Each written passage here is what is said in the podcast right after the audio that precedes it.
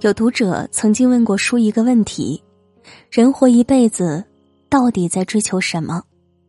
他说，自己家门口有一所幼儿园，每次路过都打心底羡慕那些小孩子无忧无虑的，多开心呢！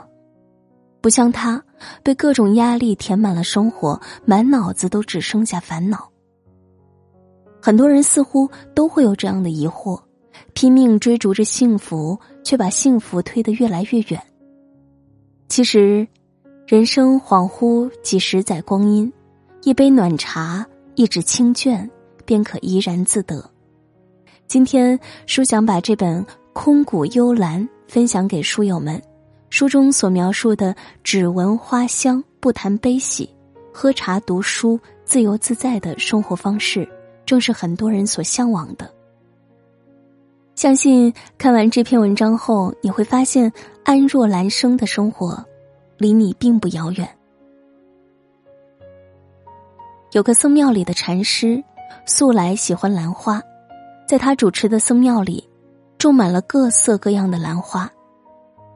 一天，禅师要出门讲经，临行前便嘱咐弟子照看好兰花。可夜里的一场狂风暴雨，使得兰花悉数凋零，只剩一地狼藉。几天之后，禅师返回庙里，弟子们把事情告诉了禅师，也做好了受罚的准备，却不见禅师嗔怪。我向来喜欢兰花，因兰花高洁又有幽香，所以愿意种植，以供美化寺院。但花终有凋零之时。如今因意外早一刻消逝罢了，我又怎会执着于心爱的东西而不知割舍？这岂不是有违我的初衷？一番言语，弟子们纷纷放下了心中的包袱，这也是禅师的通透之处。一个人最理想的生活状态，并不依赖于外物的成全，内心世界绚烂丰盈的人。能够恬然的去欣赏、喜欢一个东西，同样的，当需要放下时，他也不会过分执着。茫茫世界，光辉璀璨的事物不胜枚举，让人心驰神往、难以割舍之物又何其多。唯有遵从自己的内心，不至于物，学会轻装上路。才能收获真正的从容和快乐。人活一世，追名逐利本是常事，但若是过分看重追求，就会患得患失，最后弄得自己身心疲惫。听过这样一个故事：有个富翁想要得到天底下最大的快乐，于是他背着自己的金银财宝，踏上了去远方的步伐。但过了数月也没有找到。后来在爬山的时候，他遇到个背着一大捆柴草的樵夫，樵夫哼着山歌，看起来很是快乐。他不解，明明他才是富翁，为何得到快乐的不是他？便去问樵夫原因。樵夫放下柴草，说了一句：“你若能放下你身上的，也能得到开心。”富翁若有所思，他每日背负着那么重的珠宝，连睡觉都抱在怀里才肯安心，确实只顾着忧心忡忡。于是他开始接济穷人，慢慢的，他享受到乐善好施带来的充实感，变得越来越快乐。诚如《空谷幽兰》里所言，对于城市中的人来说，置身滚滚红尘，浪滔天。每天面对无数欲望颠沛，若能保持自持修行的坚韧，遵循品德和良知，洁净恩慈，并以此化成心里一朵清香简单的兰花，即使不置身于幽深僻静的山谷，也能自留出一片清净天地。想要快乐，其实很简单。只要从功名利禄的诱惑中跳脱出来在心中修一处清浅岁月便能得到徜徉于天地之间而心意自得的乐趣。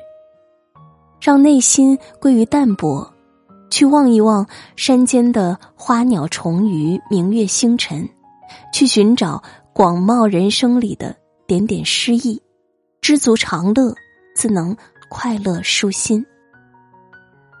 世上没有人能做到让所有人喜欢也没有人能被所有人理解。很多时候我们之所以不快乐是因为太过于在意别人的眼光。朋友大白最近在学画总希望自己能画出一幅令大伙儿赞叹的画作。经过多日的潜心创作他把他的完美的画作拿到新手交流会上展出并在旁边附言如果您觉得此画有欠佳之处请在旁边的空白处做上记号。结果空白处被记号填满了他心中又气又委屈垂头丧气的回了家。家中的妻子知道了当天发生的一切看着灰头土脸的大白便招呼他过去吃西瓜大白闷闷不乐的走了过去，只敷衍的咬了一口。妻子在一旁说道：“你能成为这世间最大、最甜美的西瓜，但同时也要记住，这世间总有人讨厌西瓜。”过了几日，妻子陪大白又将这幅画拿出去交流，只不过把旁边的注言改成了：“请您在自己认为最美的地方注上标记，原来被涂满批评记号的纸张居然都变成了赞美，大白也终于明白了妻子的意思。这世上每个人都有不同的喜好，也都有各自不同的生活态度，不必都活在别人眼里，小心翼翼的扮演着令别人满意的角色。古语有云，举世誉之而不加劝。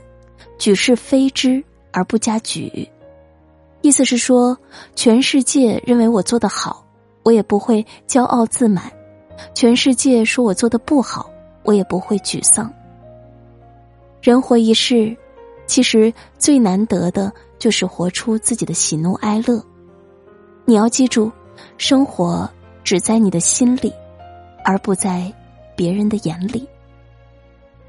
往后余生。愿你不至于物不困于心不乱于人。愿你懂得世界是自己的与他人毫无关系。愿你坦然又快乐洒脱又肆意。晚安愿长夜无梦在所有夜晚安眠。晚安望路途遥远都有人陪伴身边想说的话都没有说完还是会有些遗憾这一生有些短晚安晚安在醒来之前我才会说出再见晚安在天亮之后那是非与你无关我们离开荒芜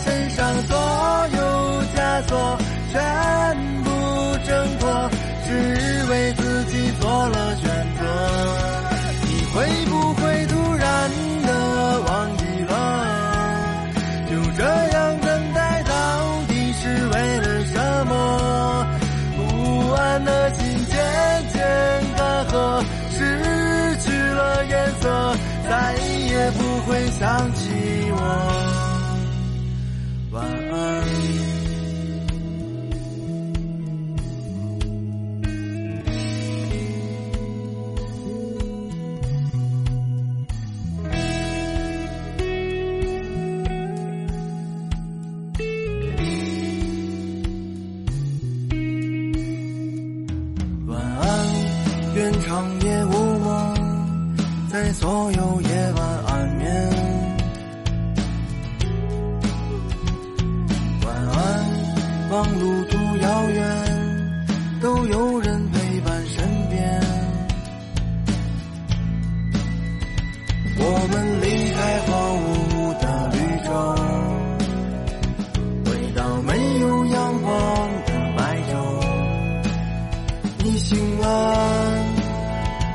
尽管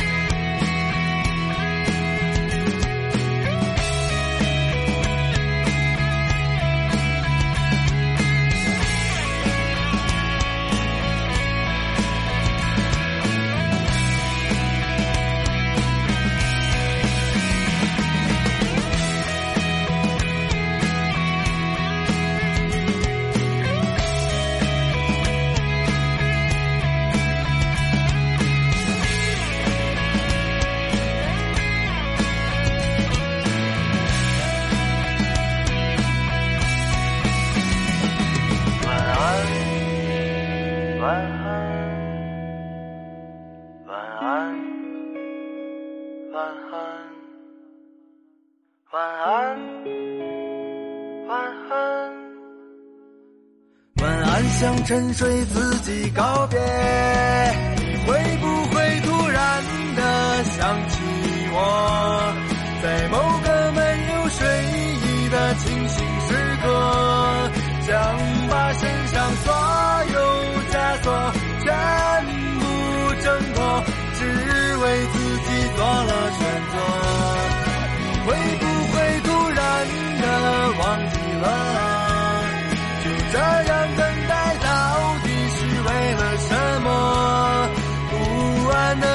渐渐干涸，失去了颜色，再也不会想起我。